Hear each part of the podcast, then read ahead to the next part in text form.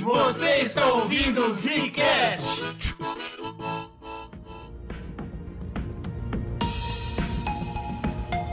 Estamos começando mais um Zcast, um dos últimos do ano, do bagulho. Aqui quem fala é o Eugênio. Aqui quem fala é o Slow e eu tô um pouco machucado, um pouco esperançoso, não sei o que dizer. Pô, eu tô muito feliz, cara, extremamente feliz, porque vocês sabem, sim, nós ouvintes conhecem o meu optimismo, minha vontade de esperar algo bom da máquina pop. Então, eu tô um pouco poptimista, tô um pouco popcionado, decepcionado.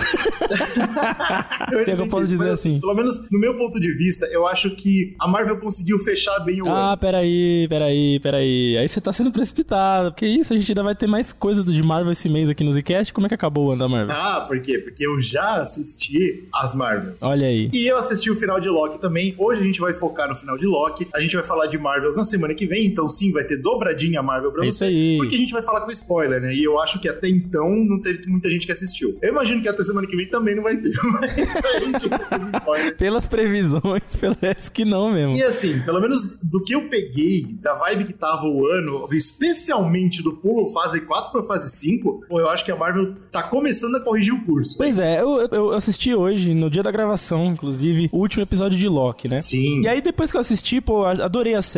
Se você não viu ainda e não quer tomar spoiler, enfim, vá assistir, é legal. Mas uma parada que eu fiquei matutando depois: o quanto será que eu me diverti de fato vendo Marvel esse ano? Fiquei raciocinando, pensando um pouco, lembrando algumas coisas e tal. E a gente vai trazer aqui um apanhado não só de como foi a série, né, do Loki, o, o fechamento aí dessa série, mas também de como tá, né, o andar da carruagem da Marvel, das séries barra filmes e o MCU como um todo. Então a gente vai fazer aqui um apanhadão e ao mesmo tempo especular, porque a gente adora especular, né? Especular Marvel acho que é uma das coisas mais legais que tem da, da MCU. Ué, né? pô, eu comentei isso na metade do ano, eu acho, né? Que eu tô com saudade de especular MCU. É verdade, é verdade. eles não estão dando muito pra Não gente. mesmo. E agora, agora parece que a gente tem alguma coisa, né? Pra começar a especular. Assim, pelo menos do meu ponto de vista, e aí o ouvinte que ouviu o podcast também vai poder falar isso pra gente.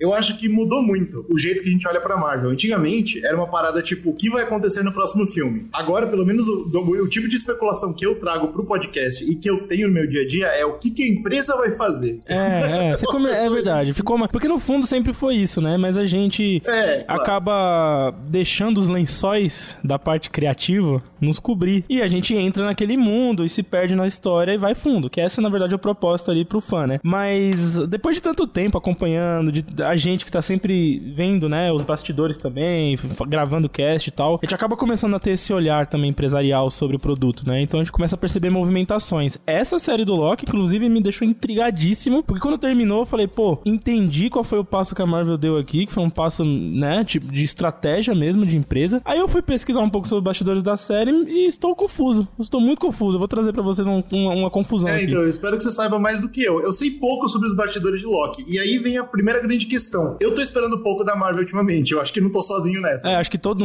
grande maioria da galera tá assim, né? Tipo, Minha opinião, ao assistir o season finale, é que Loki é a melhor série que saiu do MCU. olha, eu diria que se não é a melhor, cara, ela é pelo menos top 3. Assim. Ela tem aquela vibe de que ela foi pensada do começo ao fim, entendeu? Que é uma coisa que as séries da Marvel, pelo menos, não estão me mostrando. É, A é. gente já falou aqui, pô, quantas vezes a gente veio falar de série da Marvel e a nossa conclusão final é pena que o fim é ruim.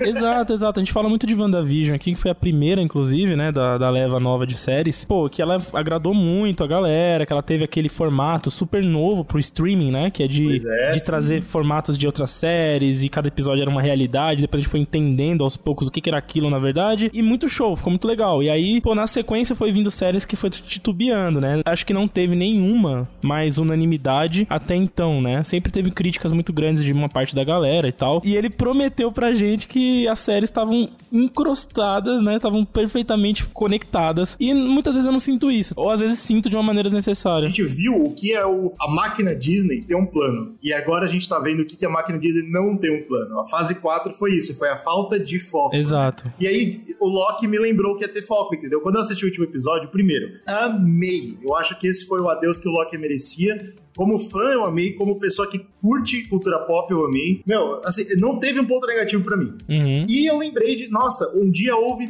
esse tipo de coesão em todas as obras. Exato, exato. Tinha obra boa e obra ruim, mas pelo menos elas todas estavam mirando pro negócio. Agora eu posso dizer, a primeira e segunda temporada estavam mirando pra redenção desse personagem, estavam mirando pra transformar o Loki num deus. E foi o que aconteceu. E pra mim isso é, é mágico. Aí foi uma coisa que a gente elogiou muito, por exemplo, com o cenário do James Gunn, né? Que ele criou pra Marvel. Que foi uma coisa construída com começo, meio e fim. Pois é, pois é. Tinha um foco e nada no- ao longo do caminho. Por mais que houve tropeço, a gente gravou um cast sobre isso, se não ouviu, vai ouvir lá. É, a gente contou sobre toda a problemática do James Gunn, do elenco e tudo mais, mas mesmo assim eles conseguiram cumprir a jornada. Pelo contrário, a gente olha a família Formiga, se é que eu posso dizer assim. Bom Que exemplo. também tem uma trilogia no MCU e que é, parece uma coxa de retalho sem nexo, assim. um- não tem uma história, uma jornada ali, né? E aí pro Loki, é o que você falou, a série do Loki parece mostrar pra gente que de fato, pô, eles conseguiram pegar o personagem lá do filme do Thor 1 e vir carregando ele, evoluindo ele, né? E criar um, um final planejado pra ele. Isso é Meu, interessante. que final. Gostei bastante. E assim, teve muita gente falando, e, eu acho que o Slow acabou de comentar isso no cast. É, você sente que foi um passo da Disney, Marvel? Tipo assim, é algo que tá construindo pra algo além disso? Você sentiu isso? Então, eu senti, na verdade, qual é a parada. Analisando o pacote, antes de eu falar do final, que eu acho que o final me tá me intrigando, e eu vou falar por quê. Mas o pacote todo da série é, eu gostei muito da visão que a série trouxe, que é uma coisa meio suspense sci-fi, né? Então a gente tinha uma primeira temporada que era um sci-fi mais, putz, mais viajadão, assim, né? Meio magia, meio sci-fi, uma coisa que, pô, brinca aí com viagem no- na- nas realidades e tal. E a segunda temporada já tinha um, um peso maior, né? Um perigo, né? Chegando ali, uma coisa. E isso foi se transformando, esse suspense de sci-fi foi se transformando num suspense mais introspectivo dos personagens, sobre a jornada deles ali. A filosofia que eu achei mais legal, né? É que muita gente coloca essa parada do tipo, e se, né? E se o meu caminho na minha vida fosse diferente do que eu, Sim. do que eu tomei? É, mano, foi a- com certeza é a série mais filosófica. Graças ao fim, né? Graças ao Pra final. caramba, assim. E, e- por exemplo, a- o arco do Mobius nessa temporada é muito bom. Porque é um cara que, que passa o tempo todo, tipo, negando, né? Querer ver aquela realidade que ele deixou de viver, enfim, os questionamentos que ele coloca em relação àquilo. No final, ele vai lá ver e. e Pô, é simples o suficiente pra agradar ele, deixar ele reconfortado, né? De pensar, pô, é isso mesmo que. Porque o medo da gente é sempre a gente. Qual, o- qual é o medo do Mobius que acho que transparece pra todo mundo, né? É você olhar, né, num espelho de realidade paralela e ver você melhor do que você tá agora, né? E pensar, porra, eu fiz merda com a minha vida. eu acho que o Mobius tinha um pouco disso e tal.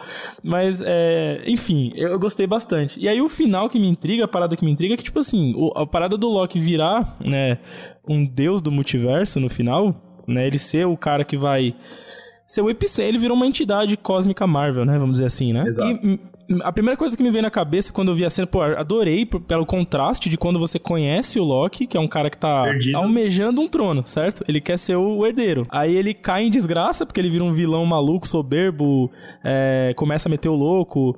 E aí ele tem aquela cena no Vingadores 1 que ele fala do propósito glorioso dele, né? Que é se tornar um grande líder, um grande deus e tal. E aí você corta pra esse final, onde ele tá falando sobre, disso com pesar, né? Sobre esse propósito glorioso, que na verdade, pô, pode ser um sacrifício muito grande que eu posso fazer aqui pra ajudar a galera, tanto isso aqui. Então você vê uma transformação de visão, Ele né? finalmente entende o que, que é o propósito dele. Ele- Exato, ele entende e tal. É triste também o ponto de você ver, né? O que é o trono vazio que no final ele ficou, né? Então, parece uma coisa assim, meio karma, enfim, com o que ele fez na história da Marvel. Mas. Olha, que- olha isso, há quanto tempo a gente não discutia um negócio desse nível? Pois é, Marvel? pois é, isso, isso foi surpreendente. E o que me deixou pá, assim que eu pensei, ah, pô, a Marvel é esperta, né? Foi lá e deu um jeito de possibilitar a retirada do Kang agora, certo? É, porque agora ele não é nem o cara que controla a linha do tempo. Ele, ele É, saiu. porque o Loki, o Loki encontrou o, né, de novo o Kang versão, o- sei lá, versão 1.0 ali, que tá ali na casinha, controlando a porra toda. Pô, ele entendeu, falou, porra, não vai ter jeito, vai ter que ser eu e é isso. A única coisa que ligava o Kang a tudo até agora é que ele controlava a linha do tempo. E agora não é mais Mas, ele. ele, certo. E aí eu fiquei tipo, porra, esperto, porque a situação do Jonathan Mayers a gente não sabe como que vai ficar, a Marvel tá muito pé atrás com isso. Mas aí o, o que me, me deixou intrigado foi que. Aí, aí eu não sei se você vai acreditar nessa, tá, GG? Mas o Kevin Wright, que é o produtor executivo da série, ele falou que a série do Loki, segunda temporada, foi a única série da, da Marvel até agora que não precisou de refilmagens. Ele deu essa entrevista Tá. Dia 3 de outubro, no início da série, quando ninguém tinha motivo para perguntar isso. Você não acha muito estranho? É. Quando eu vi essa cena no final do Loki, eu pensei, cara, isso deve ter sido refilmado. E eu fui pesquisar na hora. E as gravações de Loki terminaram em setembro de 22. E a primeira acusação do Jonathan Mayer surgiu em março, quando ele foi preso, né? Março de 23. Eu acho pouco provável que já se esperava que ele fosse ser preso, tá ligado? Ninguém espera isso meses antes de uma estrela de Hollywood. Eles têm as informações antes da hora mesmo. Pois é, mas eu acho muito bizarro o produtor falar, descreveu assim, é, Loki bateu uma, um recorde da Marvel. Que recorde é esse? É um recorde de que não precisou ser refilmado, a única série. Aí beleza, aí vem o final, o final dessa série diz que o Kang pode ser limpado, né, teoricamente, abre a teoria para isso acontecer. E eu fiquei tipo, oxi, que que tá... Eu acredito, cara, porque assim, eu acho que Loki, como eu comentei no começo do cast, eu acho que ele foi pensado para ser assim mesmo. Eu não acho que tem continuação daí, entendeu? Eu também eu acho, acho que, não. que o Loki agora é um deus benevolente que vai ajudar os Vingadores. Eu não acho que Kang importa mais nesse núcleo, entendeu? Que é aí que entra um ponto de crítica meu pro MCU em geral, que é o fato de que teve Loki 1, a gente viu pouca influência dele no MCU. Todo o núcleo né, do Kang no Quantum Mania achei um pouco desnecessário, não achei muito bom. Não, total. Foi um eu achei que o Loki tinha feito um bom trabalho que eles poderiam aproveitar. Pô, se o Homem-Formiga entrasse na, no mundo, no Reino Quântico, caísse na TVA, pra mim seria muito melhor, porque a TVA já tava desenvolvida, o Kang já tava lá e tal. Eu acho que a gente tem, já tem que botar na nossa cabeça que nunca vai ter um cruzamento tão forte entre TV e filme. Nem com Marvels teve esse nível, e Marvels foi direto.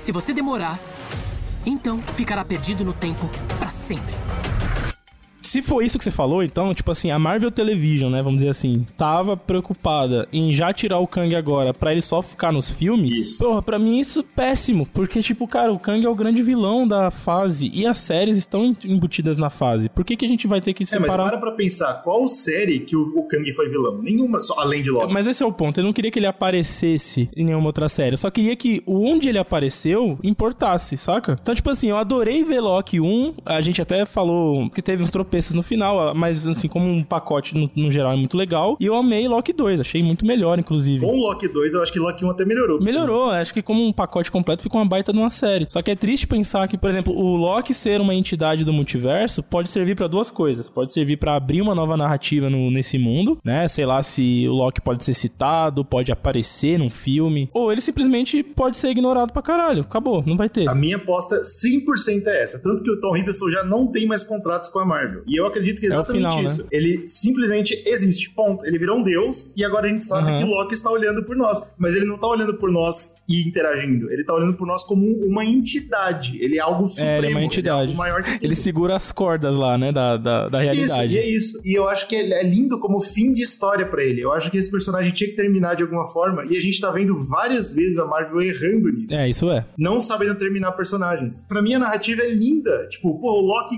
é o que você falou no começo do podcast, gente viu ele perdido procurando um trono, a gente viu ele perdendo tudo, e agora quando ele finalmente entende o que é sentar no trono, uhum. acabou esse arco. Eu, nesse ponto de vista, ponto de vista narrativo de um fã do que eu vi, se ele aparecer no filme, eu vou ficar chateado, você noção? eu não quero ver esse cara mais. Tudo bem, ele pode nem aparecer, tá ligado? Só que, tipo, pra que que foi a jornada se a gente não conseguiu conectar com o todo, Ó, se essa é, é a esse proposta? É o Marvel perigoso, certo? A gente não deveria pensar assim. A gente deveria pensar, a jornada vale pela jornada. Tudo bem, só que tem um problema. Ó, esse caso do Loki até se salva. Sim. Porque, tipo assim, a Marvel meio que se acostumou, como você falou, de maneira perigosa, a sempre contar com a conexão, certo? Isso, exatamente. E por causa dessa conexão, a gente, como fã, começou a consumir muito conteúdo e sempre se preparar para o grande momento. Então isso para eles deu muito certo, deu muita grana, vambora. E aí, baseado nisso, eles acabaram por se acomodar em cima da mediocridade dos filmes. Exatamente. Muitas obras. Exatamente. Certo? Então, tipo assim, ah, eu vou lançar aqui um Homem-Formiga 3, vou dar um exemplo do Homem-Formiga que tá na minha cabeça aqui. Medíocre. É medíocre, mas, porra, ele vai apresentar o Kang, ele vai dar um próximo passo, vai ter uma cena pós-créditos e a gente vai conseguir consumir. É. Quando você tira isso, fica o quê? Sobra a mediocridade. Pois é. Por isso que eu aplaudo tanto Loki, entendeu? Porque Loki não precisa disso. Exato. No caso de Loki, é uma série que, independente de conectar com nada ou não, ela por si só é boa. Então, aí eu tô vendo um monte de Zé Bunda desses caras que não pensa e só posta crítica, falando, nossa, agora sim, ele vai ser a principal arma na, nas guerras contra o Kang. Bicho, não! Ah, também isso aí nem, nem não, né? Isso aí não, não é para ser. Primeiro que eu não quero que ele seja, segundo, ele é um deus! Ele não vai. Se ele quiser lutar contra o Kang, ele simplesmente para o tempo e apaga essa linha do tempo. Ele pode fazer isso. Mas ele não vai. É, ele, ele tá lá ocupado segurando. Ele, a luta dele foi pra manter a coisa como tá, né? Foi pra manter a existência. Cara, esse foi o cara que no primeiro filme de vilão mesmo dele, ele tá tentando controlar as pessoas. Exato, e ele agora tá dando liberdade, Ele aspas, se né? sacrificou Tipo, pra dar liberdade pro mundo. Irmão, você não quer mais ver o Loki. Eu tô, eu tô falando isso pra você, ouvinte. Você não quer mais ver o Loki. Entenda isso, coloca na exato, exato. Esse o é o Tom ponto. Hiddleston é um herói. Ele carregou esse personagem nos primeiros momentos só com o charme dele. E agora ele merece descansar. Acabou, acabou. O trabalho está finalizado, né? Trabalho feito. E aí, é, só pra fechar aqui o papo do Mayors, né? Com esse, com esse lance de vai voltar, não vai, vai me substituir ou não. Deu Mayor. Como eu queria não gostar desse maluco, velho. Não, ele fez um puta trabalho, né? Eu não, sei, eu não sei o que esperar. Eu, aliás, eu sei o que esperar. Eu espero que as acusações sejam falsas. É só isso que eu posso agora. A minha- única arma é, É. torcer pra esse cara ser inocente. Então, eu vou te dar uma má notícia aqui. que, que saiu umas novidades aqui triste, né? Que, porra, Ai, ai. parece que vai dar merda. Porque assim, ó, viu uma, saiu uma novidade esses dias de que a equipe jurídica teria, dele teria vazado e distorcido algumas evidências pra tentar limpar a barra dele e parece Ai, que isso ai, caiu agora no júri. Então a procuradoria lá, tal, vai, vai, vai incluir essa parada aí, isso pode pesar, isso pode ficar mais feio pra ele, tá ligado? Eu não sei. Ah, não, maluco. Meu Deus. Porque assim, vai, ele tá nas últimas etapas. Pelo que eu li aqui, tá nas últimas etapas do julgamento. Em breve o juiz vai tomar a decisão. Se vai preso mesmo ou não, se tá livre. Além dessa parada que surgiu agora, que pô, pode ferrar muito com ele, né? A equipe jurídica dele tá tentando influenciar, distorcer provas, né? É, vou te falar um negócio. Quem distorce prova tá devendo. É, pagar propina, esse tipo de coisa. Tem até aquele negócio falando aqui, ó, que um. é, tentando fazer com que a polícia criasse um cartaz de procurada com a foto da ex-namorada dele. Tem uma parada assim que eu não sei nem. Eu não sei nem que nível vai as verdades dessa história aqui. Bicho, eu, olhei, eu li isso e eu falei. Aí eu fui ler o bagulho da filmagem, né? Pensar, pô, será que tá tudo conectado ou não? E aí eu achei uma reportagem de um colunista da Verity falando que conversou com uma fonte de dentro da Marvel. E o cara, a única coisa que o cara disse foi: a Marvel tá fudida com o Kang. Caralho. Porque aparentemente Ai, ai, ai. a notícia. Porque assim, olhando, né, o todo, a gente não tem um, né, uma certeza de que ele, pô, não realmente não fez a parada, É, a que ele gente só é vai saber a inocente. verdade depois que tudo for julgado. Mas o, pelo andar da carruagem, assim, a Marvel já tá tipo, puta, deu ruim. Outra coisa também, né? A gente até comentou isso no grupo de apoiadores, né? Quem quiser apoiar o Zcast, fazer parte, venha pelo Apoia-se. Falando que tinha um filme com ele, da Disney, né? Eu nem, não vou lembrar o nome agora. E a Disney era pra sair agora em dezembro de 23, e a Disney empurrou, né? Jogou pro ano que vem. Magazine Dreams. Era um filme Magazine Dreams, perfeito, isso mesmo. né? E aí, pô, empurrou, era pra sair agora em dezembro, empurrou por quê? Tudo que diz respeito a ele agora nesse segundo semestre de 2023 tá muito nebuloso, né? Com essa situação. E aquela parada.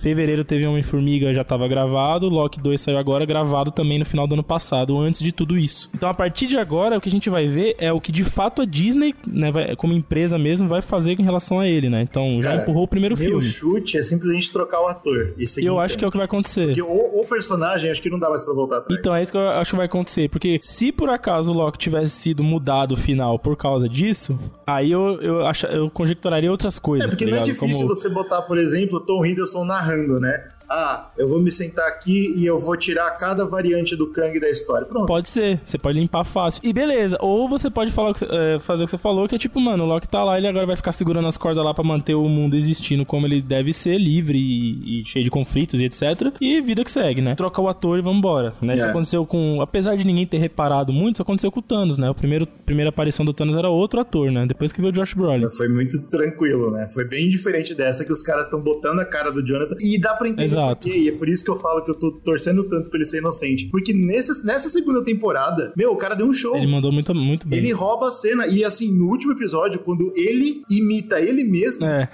ele imita uma variante dele mesmo, né? Porra! Isso, E a gente falou o cara isso- É um baita ator, maluco. Tipo, isso não é novidade, a gente já sabia, mas o cara é muito bom. A gente falou isso quando o Loki 1 terminou, né? Dois anos atrás, é isso? É, é Dois isso aí. anos atrás, quando a gente viu a apresentação dele, a gente falou, cara, esse cara vai brilhar, ele tem tudo pra fazer um trabalho excepcional agora na Marvel, porque é. ele vai, ele vai ter muitas facetas pra trabalhar. Que loucura, né, mano? Como Né? tudo aconteceu. Mas, de repente, de repentemente, a bagunça veio. Mas aí vamos pensar, vamos pensar que vai limpar o Kang. O que você acha que aconteceria, tá ligado? Que, que novo vilão que seria? Que nova ameaça poderia Ah, surgir? é aí o que o pessoal tá levantando, que inclusive já, né, aparentemente fontes quentes já liberaram que eles trariam o Dr. Doom, né, pra frente e usariam o Dr. Doom no lugar. Aí mete o Quarteto Fantástico e vambora. É, eu acho muito, muito muito mais possível trocarem o ator do que entrar Doutor Doom. Eu não É vejo mais fácil. Uma vez que já tá tudo planejado e a gente tem um, um Vingadores chamado Dinastia Kang planejada, né? É, pô. Eu, eu ainda vou manter minha torcida. Se necessário, empurra mais alguns anos e, pô, sabe, descobre que o cara é inocente. Ou não, se não for, troca a porra do ator e segue, porque a internet consegue lidar, tá ligado? Esse é o negócio. Sim. A gente reclama muito, mas a gente quer os filmes. Essa é a parada. Sim, claro. Eu acho que é o menor dos problemas trocar o ator. O problema maior realmente é encontrar É justiça. ficar no limbo, é não saber o que fazer. E é isso que a Marvel tá fazendo agora. É, e tem que encontrar justiça nesse caso, é o mais importante, tá ligado? Ah, é, tá Seja, claro. né? É, Eu digo, como fã, eu digo que o problema é ficar no limbo. Como ser humano, eu digo que o importante é descobrir o que aconteceu e as pessoas certas serem punidas. Exato. Então, aí, beleza, trocar o ator é de menos. Então, eu acho que seria o caminho mais fácil da Marvel fazer. É. E aí pensar como que faria, né? Tipo, uma variante, enfim. É Aí que, mais uma vez, o Homem-Formiga atrapalha, né? Com aquela cena pós-crédito que todo mundo tem a cara dele. Ah, Homem-Formiga. Bom, tudo bem. A gente falou de Loki. Loki é maravilhoso. Se você não assistiu ainda, se você tava enrolando pra ver, vá, assista. Você vai amar. Vale é muito a pena. série. Vamos falar de MCU? Loki, quanto você já sabe? Vamos assumir que não muito, mas que eu aprendo rápido e que eu sou um deus. Bom, vamos começar do início. Vamos falar de MCU um pouquinho, porque como a gente vai falar de, de The Marvels ainda esse mês, e é o último filme do ano, apesar de a gente ainda ter a série do What If, né? Que sai em dezembro, mas aí é brincadeira de criança. Nossa, é. Mas é basicamente, nós estamos falando aqui do final, é o começo ainda da fase 5, né? Então a transição aí da 4 pra 5 foi esse ano, né? Você, me permite voltar no tempo mais ou não? Igual o Loki fazer a bagunça? Fase 1. Ei, porra, mas aí voltou com força, porra. Igual o Loki, voltou lá pra primeira, pro primeiro episódio primeira temporada, que isso. Eu tô aproveitando esse podcast pra gente finalmente entender o que tá acontecendo com o MCU. E por que, que eu acho que, inclusive, há, há esperança? Só depende da direção interna lá. Acertar, né? Sair da O que, que mediocridade. aconteceu na primeira temporada? O que aconteceu na primeira fase do MCU? A gente teve dois filmes do Homem de Ferro, um filme do Capitão, um filme do Thor, Vingadores. Beleza. No filme do Homem de Ferro, eles apresentaram a Viúva Negra. No filme do Thor, eles apresentaram o Gavião Arqueiro e o Loki. Dentro de quatro filmes, eles apresentaram todo mundo necessário pra ter Vingadores. Isso. E, e veja bem, é, Marvel tinha nessa época uma coisa muito a favor dela, que era a novidade do mercado. Sim, claro, claro. Ninguém certeza. tinha feito ainda filmes caros, blockbusters tão conectados, que prometiam uma história, uma sequência assim, uma franquia tão longa. Vou falar aqui pra você, Thor 1, medíocre, com força, muito. Medíocre. Total, Mas até total. hoje tá no coração do fã porque lembra do Loki, porque lembra da relação com Odin, que foi muito explorada depois. Ah, mano, até Capitão América 1, que eu gosto Também, tanto, é um filme também, fraco. também. Dos três do Capitão é o mais fraco, né? Assim, é uma fase muito saudosa, porque foi o que começou tudo. Acho que o Homem de Ferro, pra mim, dessa melhor dessas aí antes do Vingadores, acho que é o Homem de Ferro 2, né? É. Porra, aí vem Vingadores. Aí a partir daí não é mais novidade, né? Então, mas eu quero. Eu tô pintando uma cena pra você entender qual a diferença entre a fase 1 e a fase 4. Uhum. Porque depois a gente tem. Pro Tron, a gente tem mais heróis apresentados. A gente tem o Bucky e o Falcão apresentado nos filmes do Capitão. Isso. E a gente tem o Máquina de Guerra apresentado nos filmes do Homem de Ferro. Tudo isso é importante porque tô- o que eu tô falando é isso. A gente tinha poucos heróis que apareciam o tempo todo. Aham. E os outros eram apresentados ao redor Isso, deles. eram tudo Então sidekicks, não né? passava dois anos sem você ver a cara do Robert Downey Jr. Não passava dois anos sem você ver a cara do Chris Evans. Então, mesmo o filme sendo bunda, tipo, por exemplo, Thor 2, é um filme ruim, mas a gente tá lá vendo porra do Thor de novo Isso, fala mais uma aventura do Thor e tal, exato. E isso é fundamental pra você criar esse relacionamento com os fãs, Também cara. acho. E outra coisa que eu acho que, se a gente comparar a fase 4 aqui, que foi quando veio as séries e, e mais heróis surgindo no cinema, 2021 foi realmente, assim, uma loucura. A gente teve conteúdo da Marvel todo mês desse ano de 21, certo? Então, quando as séries iniciavam a temporada, era uma por semana, quando a série acabava, vinha um filme. Isso aí. Passava o período de bilheteria do filme ali, de cinema, iniciava uma nova série. E a gente teve de janeiro a, de janeiro a dezembro, assim, de 21. E aí que eu acho que também essa parada do menos é mais, tá ligado? Também que você... Não, mas 100%. Mas 100%. É isso que eu tô te falando, Isso cara. Menos filmes e mais, menos títulos. Olha que É, loucura. é. É. o que eu tô falando. Os personagens já existiam no mundo e todo mundo ficava tranquilo. Mano,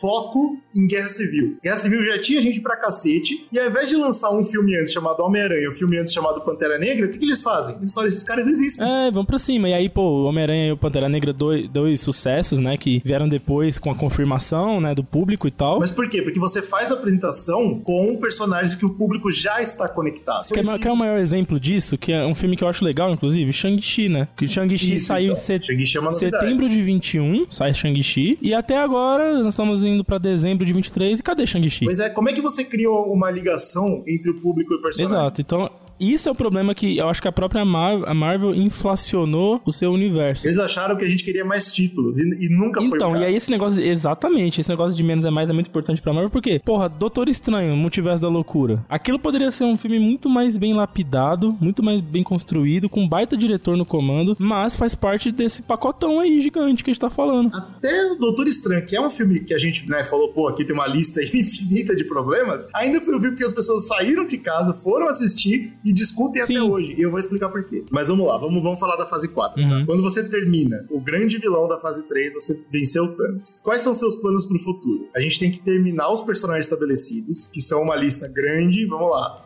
Hulk, Thor, Loki, Gavião Arqueiro, Doutor Estranho, Homem-Aranha, Falcão e Bucky, WandaVisão, Pantera Negra, Guardiões da Galáxia, Homem-Formiga e Capitã Marvel. Tá todo, todo mundo sem ponto final, né? Para pra pensar, tipo, que ser humano lá dentro que falou, vamos apresentar os Eternos, essa é a hora. Para pra pensar. Não, é, mas aí que tá, mano. Eu acho que, porra, aí o erro, eu acho que foi do Kevin Feige, ele deve ter ido de bonezinho disfarçado em alguma sala de cinema de Ultimato, tá ligado? E aí ele sentou lá pra ver a reação dos fãs e, os- e ele ouviu algum fã falando, porra, eu amo a Marvel, eu veria um filme de cada personagem desse. E ele falou, tá aí, é, É, isso que eu vou fazer. Eu Vou fazer uma série, um filme de cada filha da puta que apareceu em Ultimato. Só Sabe, pode. tipo, as Dora Milaje, tudo. Eu vou fazer um filme pra cada um dessa porra. Que, mano, esse foi o erro. Não, tô- ó, você viu a lista de gente que eu falei, cara? Se você pegasse uma, duas fases só pra terminar toda essa lista, já ia ser muito. Exato, e, inclusive tem um fenômeno aqui que dá pra gente comparar na fase 4, no começo pelo menos, que é em 2021, que eu falei que todo mês do, do ano teve alguma coisa Marvel, né? Então, ó, se você pega janeiro de 21, começou com WandaVision, certo? Aí depois você teve março Falcão, junho Loki, aí o What If em agosto, que ok, né? Dane-se. E a gente fecha é, 21 com a série de Natal do Gavião Arqueiro. Do Gavião. Então todas as séries Marvel que, de 21 são de personagens já conhecidos. Existia um plano, é isso que eu tô te falando, existia um plano. E algo quebra no final dessa série. Só a única dessas aqui que a gente, se a gente olhar, a única que tem temporada 2 foi o Loki até agora, sendo que Falcão e Soldado Invernal abriram pra galera lá do, dos vilões, né, da equipe Thunderbolts, né? Então, Isso, ok. mano, Thunderbolts, pra mim, é um erro do tamanho de Eterno. É muito louco isso, porque assim, eu, eu queria gostar de Thunderbolts. É Claro, pô, o projeto parece legal, os atores envolvidos são legais pra caramba, mas eu vejo Thunderbolts exatamente com isso que você comentou do Kevin Feige, total. É. Kevin Feige tava lá com o bonezinho dele, aí ele ouviu alguém falando, pô, gosto muito de Esquadrão Suicida. Ele falou, pô, então eu vou fazer um também. Vou fazer tudo, ele tá maluco. E aí, se você pegar no, mesma, no mesmo ano de 21, a gente teve, olha pro cinema agora, a gente teve Shang-Chi Eternos. E aí é. fecha, o, fecha o ano com a parceria Spider-Man, Sony e Marvel, que também não tem como ficar sem, né? Mas, então assim, nesse ano de 21, a Marvel falou, vou dar um monte de ponto final, ou pelo menos é, arredondar os pontos finais, né? Pros personagens conhecidos na TV, e eu vou apresentar um monte de gente nova no cinema. E aí, beleza, é, é o que você falou, né? Parecia ter um plano. Só que aí a gente vai pra 22, né? Que ainda é fase 4, certo? Sim, e aí foi tudo pra Aí inverte tudo, porque as séries são Cavaleiro da Lua, Miss Marvel e She-Hulk. E os filmes são Doutor Estranho, Thor e Pantera Negra. Todo mundo Nada a ver com nada. Nada a ver com nada, cara. Inverteu Nada, nada, total. nada. E eu fiquei tipo, cara, olhando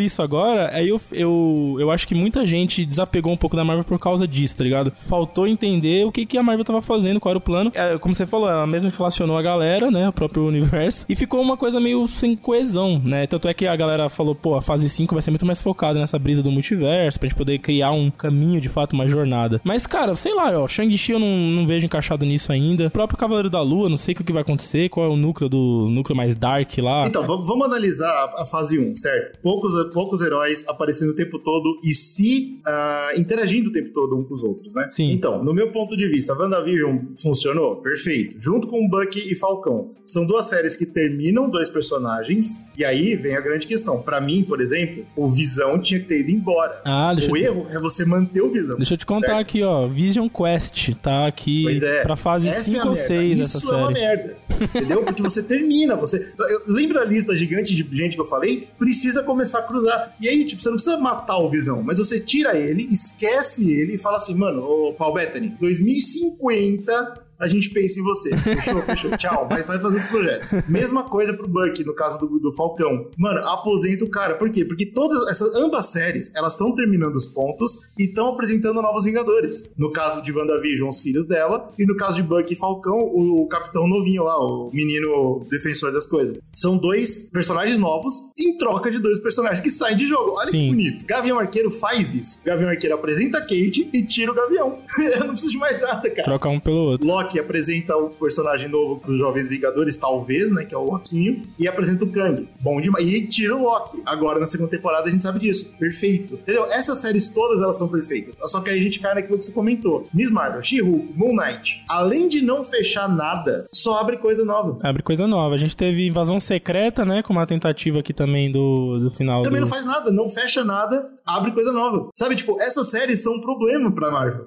Toda a existência corre grave perigo. Tô olhando aqui a lista de séries novas pra fase 5, né? Então a gente tem o Arif sai agora no final do ano, que ok. Aí ano que vem você tem Echo, pode ser um núcleo legal? Pode, mas não pode juntar com o Demolidor, fazer uma coisa? Então, eu tenho uma visão pra séries que é de é, Netflix. Eu acho que eles têm que voltar a fazer série desconectada com o mundo. Assim, é no mesmo universo, mas eu prefiro que a série seja um menor, é, menor orçamento nas ruas. Então o que, que a gente vai deixar lá? Echo, Rei do Crime, Demolidor, Cavaleiro da Lua. Essa galera. E esquece eles pra bater no Kang, esquece eles. Esque não, esquece. Eles não têm nada a ver com o Kang, eles nunca vão ter nada a ver Uhum, com o Kang. só, só seguindo essa lista aqui que eu tava falando, você tem na sequência a Agatha. Pra que fazer uma série da Agatha? Porque o pessoal gostou da Agatha. Essa é a doença da, da Então, Disney atualmente. a- o Kevin Feige tá perdido nisso aí, cara. Tem ainda a série da Coração de Ferro, que. Cara, essa. Puta merda. Então, ano que vem, em 2024, a gente vai ter uma sequência de séries problemáticas, eu acho, cara. Com certeza. Agora, uma coisa estranha aqui: Deadpool 3 é o único filme do ano que vem da Marvel? E é por isso que a gente volta para aquilo que eu falei. Eu acho que há esperança. Apesar das séries terem saído completamente do controle e esquece, série esquece, eu acho que eles finalmente apertaram o freio nos filmes. E isso vai ser positivo demais pra Porque eu tô vendo aqui que pro... depois do Deadpool é 2025, tá muito estranho. É isso mesmo, é isso É, mesmo. Mas aqui, ó, 2025 tem quatro filmes, mano. Mas também é bastante, E hein? eu acho que eles vão ser empurrados legais. Será? assim. A gente não vai ver Seria Capitão. América, o, né, o Capitão Falcão. Depois o Quarteto Fantástico. Aí Thunderbolts. Esse podia, né? Cancelar legal. Nossa, vocês podiam cancelar legal. E o. Blade, né? O Blade que promete, promete. Então, a Blade é outro que eu não quero ver também. Eu sei que vai ser um filme foda, com ator foda e o cacete. Não combina com a fase Não atual, combina. cara. Esse não é o problema. sentido. Não, não tem que Aí que eu falo que, que tá errado essa mistura aí. Moon Knight combina mais com a visão do Falcão, ou do Falcão não, do Blade, certo? Sim. E dentro de Eternos você foi apresentado ao Cavaleiro Meu Filho, o Cavaleiro Jon Snow. Nada a ver com Que teoricamente é um personagem que faz parte desse núcleo. Então você tem um monte de coisa desconexa, assim. E aí como que isso vai encaixar lá na frente, tá ligado? Porque logo depois, em 26, já tem Dinastia Kang. Inevitavelmente não vai encaixar e vai ser uma merda. A gente já sabe disso. Isso que é o mais mágico. A gente já consegue prever. Então, e aí, muita gente tá projetando, né? Projetando pelo feeling que, de fato, então, quando a gente chegar em 2026, depois de todo esse retrospecto que a gente falou aqui, provavelmente as pessoas vão estar des-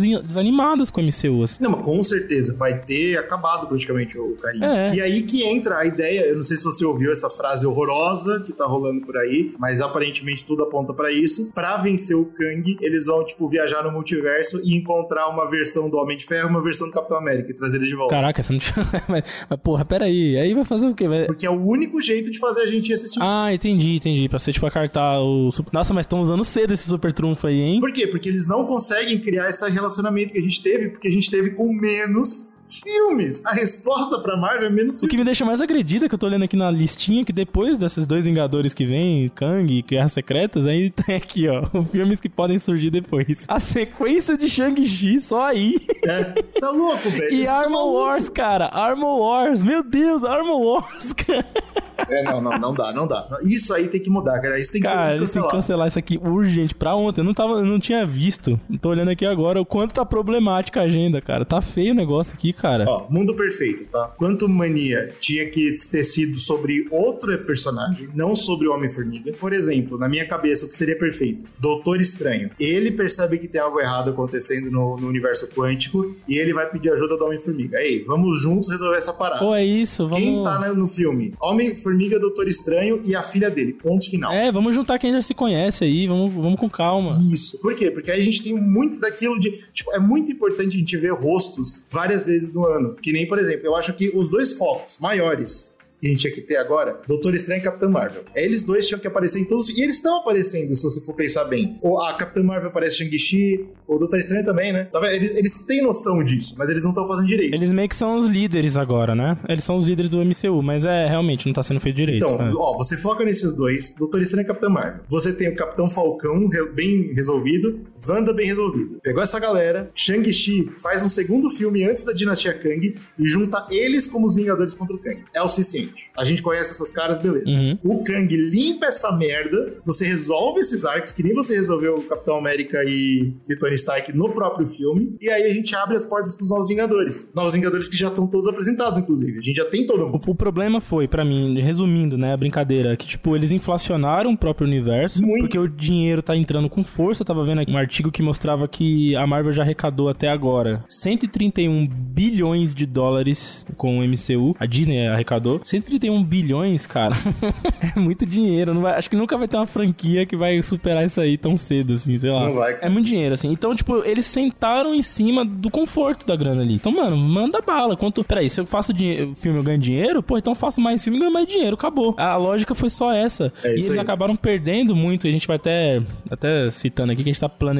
aqui produzir um conteúdo mais, né, olhando mais pra essa parte de, produ- de produção e visão artística na Marvel. Em breve aí no Zcast, já apoiem a gente pra vocês ficarem por dentro. Eu acho que isso acabou prejudicando a própria, as próprias oportunidades que eles deram pra coisa ficar mais, assim, uma característica mais inesquecível. Por exemplo, cara, a gente teve recentemente um filme de uma Oscar winner, né, que é a Chloe Zhao, fazendo um filme pra Marvel que ficou no limbo. Ela tinha que ter dirigido Capitão Marvel 2. E agora a gente já tinha que estar com 3, você tá entendendo isso? Isso, poderia, poderiam ter investido. Assim, se eles tivessem sido mais contidos e ter dado mais poder criativo, por exemplo, pra ela fazer um- uma evolução da Capitã Marvel, cara, isso ia ser muito mais rico, talvez fosse muito mais marcante, isso ia ainda cimentar uma próxima geração de fãs, tá ligado? Mas, Mas- não, a gente perdeu, a gente perdeu esse timing, tá ligado? Perdemos, ela já era, ela não vai voltar a fazer outro filme da Marvel agora tão cedo, não tem nem porquê. Atualmente, com os personagens que a gente tem estabelecidos agora, é impossível você ter uma cena como o Capitão América pegando o martelo. É porque não é o Capitão América e o Thor? Não é por isso. Mas é porque esses caras, eles estavam com a gente todo ano. Exato, porra, a gente, te- a gente lembra da cena do Capitão América tentando pegar a primeira vez o martelo, e a gente vai ver Eles estavam com a gente todo ano, eles conversavam. Mano, o, o Capitão América aparece por um segundo no Thor 2, eu não sei se você lembra disso. Lembro, lembro. Mas é esse tipo de coisa que é muito importante. E é aquela coisa, lembra que a gente conversou um tempo atrás, que vai ser muito legal a partir de agora, que é a ideia de você quadrinizar o cinema, né? É, você vai ter séries e filmes de diferentes tipos, de diferentes é, produções, diferentes histórias, que vão captar públicos diferentes, assim como os quadrinhos fazem, né? Tipo, ah, eu prefiro ler Homem-Aranha e não gosto muito de ler, sei lá, É. Vingadores. Eu até sou a favor dessa ideia, mas eu, eu acho que a Marvel tinha que ficar muito mais madura pra fazer Então. direito. Porque assim, já estamos nesse cenário que, pô, Não, a um gente já vai ver tá. A gente, a gente percebeu isso porque quando, por exemplo, você comentou, porra, eu vou muito assistir Cavaleiro da Lua, porque é um filme- uma parada pra mim, mas eu não quero ver Miss Marvel, porque não é pra mim. Mas qual que é o problema? Eles não têm a maturidade de entender que quando aparecer o Kang, não precisa estar todo mundo, entendeu? Eles vão querer colocar todo mundo e vai ser uma merda. É, é, exato. Então, por isso que eu acho, voltando atrás aqui agora, eu acho que não é legal essa quadrinização do cinema. Pois eu é. não tô curtindo. Infelizmente não é legal. Eu, eu, eu acho a ideia legal, mas eles não estão sabendo fazer, cara. Parecia muito promissor quando começou lá atrás, a gente comentou isso e falou empolgados aqui que, pô, vai ser legal isso, porque, pô, a gente vai ter trocas, né, até de visão de público sobre as obras. Não, não foi bom, não tá sendo bom. Não, é. Para com isso agora e vamos rever o plano, cara, pelo amor de Deus. E olha só, hein, James Gunn tá vindo aí com a DC, e se os filmes de herói como um todo não morrer, a gente pode ter até uma inversão de paradigma, hein, de, de empresa. Então, se a, se a Marvel não ficar esperta... É, isso aí, cara, eu ainda me coloco firmemente na, na crença de que a DC tá repetindo os erros de novo. Então, eu não acho que vai acontecer tão cedo. O que É eu acho mais possível de acontecer é realmente o público começar a andar para outro caminho e de repente, sei lá, ficar, ficar grande de novo, fantasia. É, pode ser, pode ser que vire, né, a chave do mercado e venha uma nova fase aí. Tem muita gente conjecturando, ah, games, né, adaptação de games ou adaptação de animes, né, mas a, a questão agora da Marvel é justamente se concentrar novamente no ponto inicial, porque a fórmula que eles criaram agora, que é tipo, mano, vamos quadrinizar porra toda, vambora, não sei o que, isso, isso tá deixando o público desgastado. 2021 foi um ano terrível pra Marvel, pô, era filme e série toda, todo mês. Que é o que a gente falou lá atrás, quando o filme ou a série era, tipo, menos, uma menor quantidade, a gente até aceitava mais a mediocridade da obra por conta dessa, de estar dentro desse universo. Pô, que legal, tô aqui de volta, né? Tô dentro desse mundo de novo, por mais que o filme não tenha sido tão legal, ele me trouxe essa parada, conectou alguma coisa e me, né, me jogou pro, a hype pro próximo. Agora fica difícil, porque isso acaba ficando meio banal. Você fala, tipo, ah, beleza, lá vem mais uma coisa da Marvel. Ah, quem é esse aí? Quem, que filme que eu tenho que ver pra ver sair agora? Ê, fica uma porra. E Isso, isso tá se estendendo, inclusive, que a dona Disney tá fazendo com Star Wars também. Pois é, e é por isso que semana que vem a gente vai falar sobre o estado atual da Disney, não do MCU. Ó. Exato, exato. Já fica, aqui- já fica aqui a palhinha. Eu termino esse cast otimista. Não com o jeito que as coisas estão indo, mas com isso que você falou. Pô, 2024 eles vão parar tão seco que eles, eles vão notar alguma diferença, eu imagino. Certo? Eu espero. É bom também para você até olhar melhor essa situação do Kang, reorganizar, né, como vai ser o futuro da, dos filmes da, das séries e tal. E, pô, deixar a gente maturar mais os personagens. Por isso que eu tava falando. Eu tava pensando aqui quanto tempo que eu não me divirto com Marvel de fato. Pô, do logo eu tava me divertindo, assim, de verdade. Eles precisam reconquistar isso do público, porque já virou uma coisa meio banalizada. A galera já aceitou a mediocridade, o fato de você estar tá se alimentando do universo, uma hora vai parar de te levar a galera pro cinema. Pra gente que ama isso, é, é, bem doloroso. É foda. Então eles precisam realmente, o ano que vem vai ser um ano divisor, porque tanto Marvel quanto DC vão estar tá bem desacelerados. Sim. Né? A DC, os planos são pra 25, com o James Gunn chegando. Tudo bem, vai ter filme das duas? Vai. Sempre vai, porque dá dinheiro e dinheiro é o que move. É. Só que se você diminuir um pouco o ritmo das duas, talvez você dê uma ânsia do público de novo, dê aquela fome de consumir mais novamente. E aí você volta com tudo em 2025 com obras mais bem estabelecidas, organizadas, sei lá. Cara, essa então, é a minha esperança. Pode ser um passo para trás para dar dois para frente em breve vamos ver. Eu não tô tão esperançoso assim quanto você, mas é porque eu tô com aquele papo de fã magoado, tá ligado? eu também, eu, vou ser sincero com você, eu tava magoado, mas não só gostei de Loki, mas é isso, hein? Preparem-se. Eu gostei de Marvel. Minha nossa senhora, eu não vi ainda, então até, até o próximo, até a próxima conversa. ah, pai, que você ama e nós amém.